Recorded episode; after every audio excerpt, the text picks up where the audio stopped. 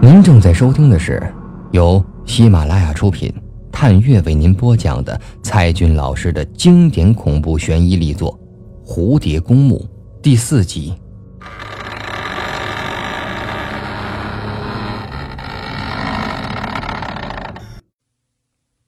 如果是真实的话，那么很有可能与那辆大卡车相撞了，因此，D V 的拍摄才突然中断。重大车祸通常都可以在新闻里查到。尚小蝶随即连线上网，搜索最近一年里本市的车祸报道。我们国家一年要发生上万起的交通事故，自然是跳出了不计其数的网页。他又加上了几个限定词，比如凌晨、越野车。下雨，等等。果然，这样一条标题抓住了他的眼球：经纬三路重大车祸，越野车内两死两伤。虽然也是越野车，可是怎么却是经纬三路？视频里不是黄泉路吗？小蝶还是点开了这个网页，报道时间是二零零五年五月二十二号，正文如下。本报讯：五月二十二号凌晨一时三十分，本市经纬三路发生一起重大的交通事故，一辆越野车与一辆集装箱卡车迎面相撞。越野车上有三男一女，一名女性乘客当场死亡，另一名女性乘客在送到医院抢救无效死亡。越野车驾驶员头部重伤，现正在抢救中。警方介绍，事发当时正在下雨，路灯昏暗，越野车突然失控，呈之字形快速行驶，进入了反向车道。撞上了集装箱卡车，警方疑为越野车司机酒后驾车或严重疲劳导致睡眠，具体原因仍在调查中。没错，就是这个。这是黄泉路变成了经纬三路，但越野车上确实是三女一男。事发当时还下着雨，越野车正面撞上吉卡，车里两死一重伤也够惨烈的。开车的男人重伤，算他命大。两个女的倒是死了，其中一个估计是前排的长发女孩，副驾驶位子那可是最危险的，好像视频里她也没系安全带。至于另一个牺牲品，肯定是坐在后排的两者其一，是拿着 DV 的拍摄者冰雨，还是那神秘的半路拦车女子？忽然。尚小蝶想起最近在网上流传很广的另一段视频——葡萄牙灵异车祸事件。上个月，他听了双双的介绍，自己上网看了一下，果然被吓到了。根据文字介绍，葡萄牙灵异车祸事件发生在2006年4月29号，地点是葡萄牙南部市郊的高速公路。车祸中，两男一女全部死亡，死者身上有部 DV。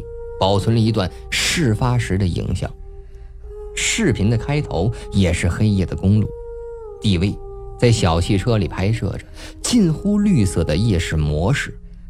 这路边出现了一个年轻女子，他们让她上车坐在后排。这时，画面受到了不明原因的干扰。这神秘女子说她早已死去，一九八二年死于车祸。大家都以为她是在开玩笑。但她越讲越伤心，突然，就变成了另一张脸，扎满了玻璃碴，面目狰狞的，如同恶鬼一般。随即，发生车祸，视频到此为止。事后，葡萄牙警方调查，DV 里的年轻女子确有其人，多年前因为车祸死于在这条路上。该路段曾有多起难以解释的车祸。警方无法肯定是否有灵异成分，但车内的两男一女确实死了。至于视频里的第四个人或鬼，则在车祸后消失的无影无踪。照理说，一个女生很难在几秒钟内化妆为女鬼，就算是化妆，也不可能往自己的脸上插玻璃吧？也有很多网友热烈的讨论，有人说。这是真的，也有人说这是恶作剧，还有人从专业角度分析，用电脑技术完全可以造出来。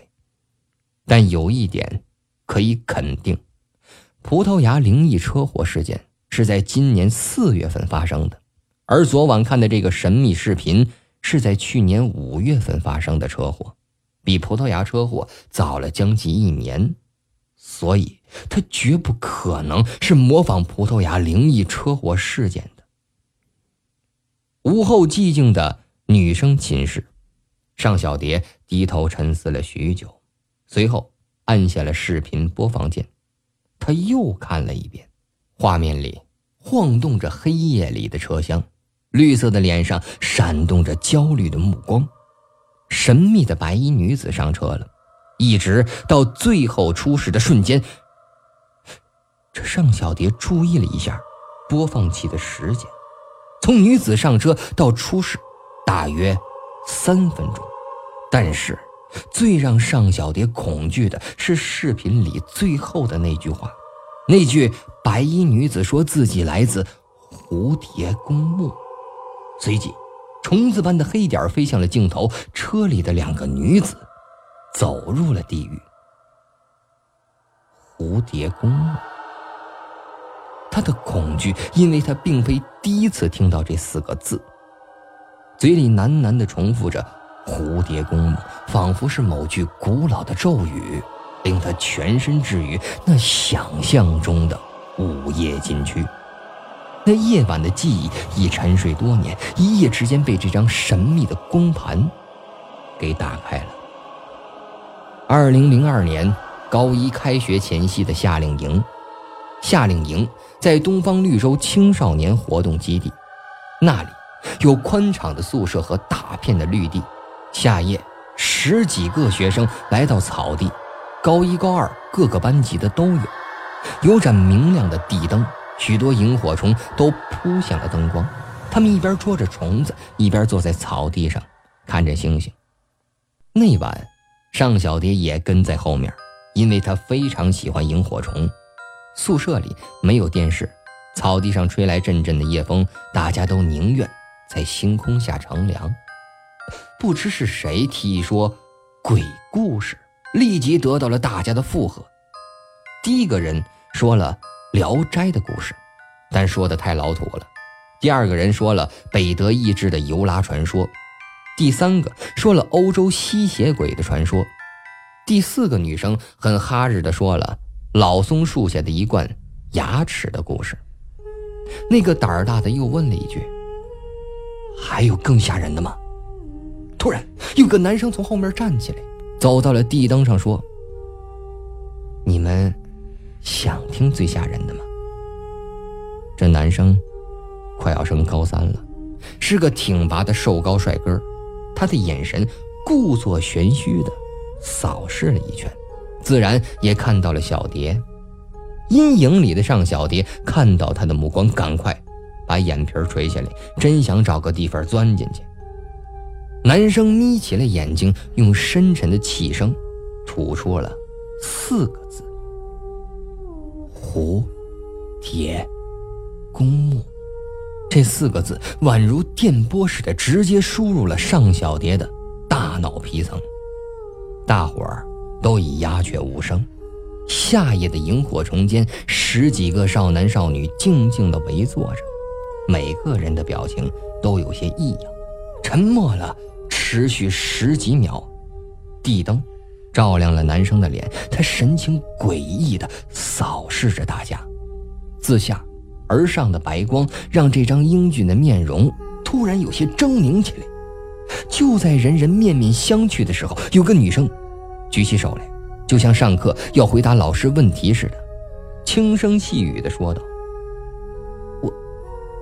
我也知道，蝴蝶公墓。”这女生如蔡依林般娇小，坐在几个高大男生的中间，似乎风一阵就要被吹倒了。连她都敢说话了，其他人胆子也大了起来。一个男生问道：“哎，那个蝴蝶公墓是个什么地方啊？”一个传说中的非常、非常、非常瘦高的男生突然停住了，眉头绞在一起，好像心底正激烈的矛盾着。总之，是一个很特别的地方，哎那你去过那儿吗？能带我们去吗？他摇摇头，嘴唇微微的动了一下，欲言又止的样子。不！一阵尖利的叫声从这小女生的嘴里冲出来，在场所有人都吓了一跳。他平时一贯很安静，很少有这么情绪激动的时候。尚小蝶也感到了不可思议。站在当中的男生表情更复杂了，他呆呆的看着那女生的眼睛。求求你，求求，别说了，求求你，不要说了。他居然用乞求的语气，目光极其的哀怨。男生也不知该说什么，完全被他唬住了。接着，那女生竟哭了出来，眼泪滴答滴答的落下，嘤嘤的哭声烟雾般的扩散，在这夏夜的草地上生根发芽。所有人都吓住了，仿佛蝴蝶公墓把她牢牢的套了起来，就差在这脖子上勒紧绳索。虽然尚小蝶躲在了大家的后面，但是也被这气息所感染，眼眶都有些湿润。这是怎么回事？好像一辈子难过的记忆，刹那间被这四个字给勾了出来。站在当中的男生终于说话了：“对不起啊，我我不该说这个。”受到惊吓的大家纷纷散去，两个女生扶着那哭泣的女孩回了宿舍，小蝶也跟着他们回去了。只有那个瘦高个的男生。仍是独自徘徊在地灯的边上，萤火虫围着他飞舞，如幽光下的死魂灵一般。那年说鬼故事的夏夜，给尚小蝶留下了永难磨灭的记忆。当然，还有“蝴蝶公墓”这四个字。至于那晚哭泣的女孩，秋天开学后就被父母送到美国去念书了。又过了半年，大家才听说那女孩竟然已经死了。原来，她刚到美国不久，就不幸的被强盗绑架。在警方解救她的过程中，绑匪竟狗急跳墙的把她给撕票了。经历过那个夏夜的学生们都传说，她的死与蝴蝶公墓有关。耳边。似乎又响起了那女孩的哭泣声，尚小蝶急促的呼吸起来，闭上眼睛，捂住耳朵，好像又回到了夏夜的草地上。当他重新睁开眼睛，屏幕上还定格着视频最后的画面。蝴蝶公墓，这究竟是个什么地方？下午，陆双双来了。十分钟前，当她和新男友在一起时，忽然接到了尚小蝶的短信，让她现在赶快到小蝶的寝室去。双双极不情愿地离开了男友，来到了这栋安静的女生寝室楼里。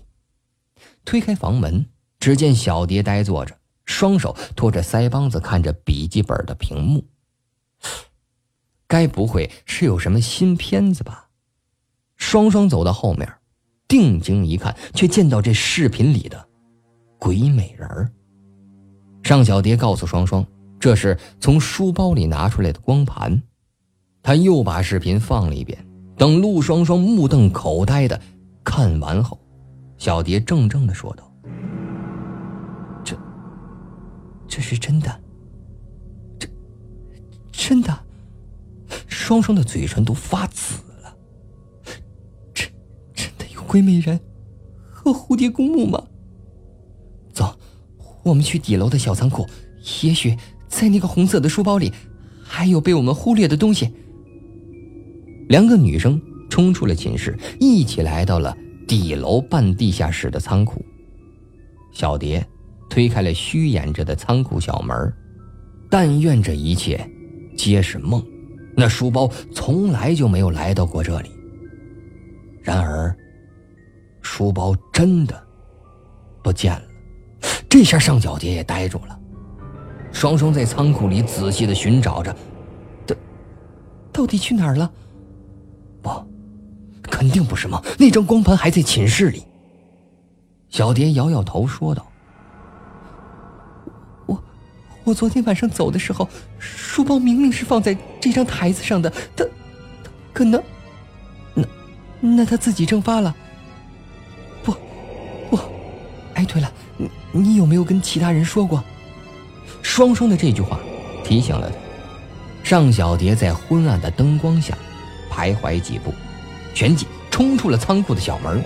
陆双双在后面大叫了两声，但小蝶头也不回的消失了。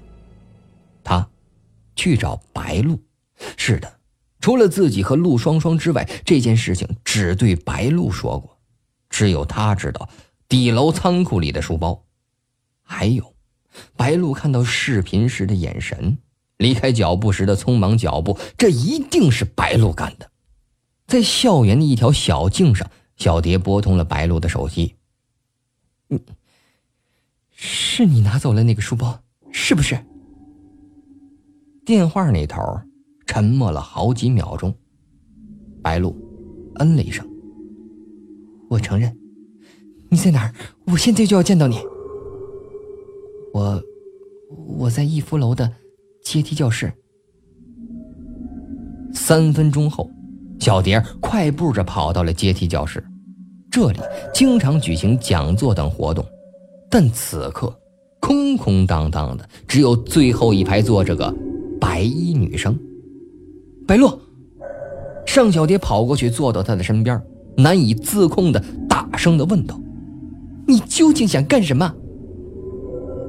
对不起，是我拿走了那个红色的书包。白露扭过头。微微叹了口气，前排的小桌上吹起了一小片的尘埃。你，你为什么要这么做？难道那个书包是你的？不，几根发丝掠过了白露的眼睛。因为，因为视频里的鬼美人，你，你，你，你认识她？白露理了理额前的头发。吐出忧伤的语气。她是我的姐姐。这个答案让小蝶始料不及，但仔细想想，视频里的白衣女子倒是与这白露有几分相似。她叫白霜。白霜，现在才知道了鬼美人的名字，与白露一样，好听而别致。怪不得白露看到视频时会如此的怪异，小蝶也可以理解那种恐惧的眼神了。对不起啊，我我我还从来不知道，你还有个姐姐。哦，她不是我亲生的姐姐。白露闭上了眼睛，嘴角微微的抖动。但我们比真正的姐妹还要亲。我和姐姐出生在。西部的一个小城，从小一起长大，我们之间没有血缘关系，都不知道自己的亲生父母是谁，由年迈的养父养母把我们带大。姐姐比我大五岁，几年前考到了 S 大读书。你，你姐也是 S 大的？是啊，这也是我高考填 S 大第一志愿的原因。姐姐在 S 大那几年。我们的养父母相继因病去世，他们都快七十岁了。我们在老家借了很多钱，才供姐姐读完了大学，又考上了 S 大中文系的研究生。到现在还欠着一大笔债。哎，对了，这件事情你一定得替我保密。听到这对姐妹坎坷的身世，小蝶的心肠立刻就软了。好，我答应你，中午。我上网查过了，视频里的车祸是真的。那，那你姐去年出过车祸吗？啊，没错，她在车祸中死了。这时，白露的眼眶已经发红，小蝶看着一阵的揪心。对，对不起啊。去年五月。我们 S 大的学生发生过一起重大的车祸。生物系的大二女生孟冰雨和何娜坐越野车去郊区拍地位，何娜的男朋友开车在半夜回市区的路上载上了我的姐姐白霜。可是，奇怪呀，大半夜的荒郊野外，你姐怎么会在那里拦车呢？这个原因，我也很想知道。白露难过的低下头。姐姐上车后不久，越野车就撞上一辆大卡车，坐在前排的何娜当场死亡。我姐被送到医院后不久也死了。开车的男人头部重伤，听说，听说到现在还没醒来。只有孟冰雨大难不死，仅是受了一点皮肉伤。今天的节目就播讲到这里，感谢您收听由探月为您播讲的《蝴蝶公墓》。想要收听更多精彩小说，您可以下载喜马拉雅手机 APP，关注探月。